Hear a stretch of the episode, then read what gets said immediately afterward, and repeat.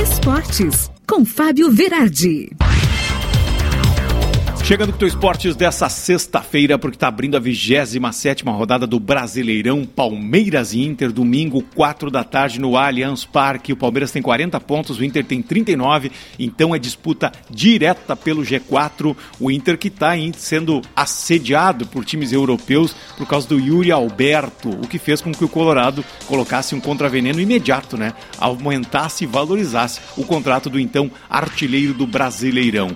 E domingo, 6 e 15 da tarde, tem Grêmio e Juventude, o jogo dos desesperados. O Grêmio lutando para sair do Z4, Juventude lutando para não entrar. E nesse meio tempo, o Grêmio anuncia seu novo vice de futebol, que é o Denis Abraão, um cara com carreira consolidada de conquista nos anos 90 e um cara de diálogo. E hoje de manhã, então, Wagner Mancini assinou oficialmente contrato, é o novo técnico do Grêmio. Ele deixa o Coelho na 12 colocação e assume o tricolor com uma promessa de diálogo e construção com o vestiário. Ontem nós tivemos a complementação da 27ª rodada, com um empate em 1 a 1 entre São Paulo e Ceará na estreia de Rogério Ceni como técnico. E ontem o Cuiabá também ganhou de 1 a 0 do Esporte e hoje na Série B tem Brasil de Pelotas contra o Vila Nova, 9 e meia da noite. O Brasil que está na última colocação, pelo menos se ganhar, sai dessa posição incômoda para fechar o seu campeonato. E está se definindo na Série B, já estamos na trigésima rodada, Curitiba, Botafogo, Havaí e aí Goiás ou CRB ali, né? Que serão os que fatalmente subirão para a Série A no ano que vem.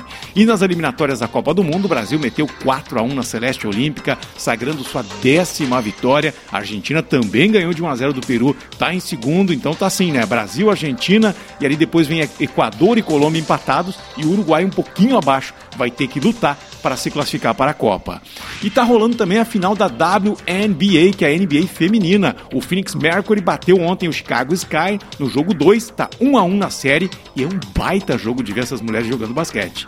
E no tênis de India Wells, uma história de sorte ou azar, né? A Bia Haddad entrou na chave como look loser. Zebra, era dez, centésima décima quinta no WTA. Pois então, ainda por cima ela perdeu o qualifying e aí o que, que acontece? Ela contava com a desistência de três atletas. E não é que aconteceu.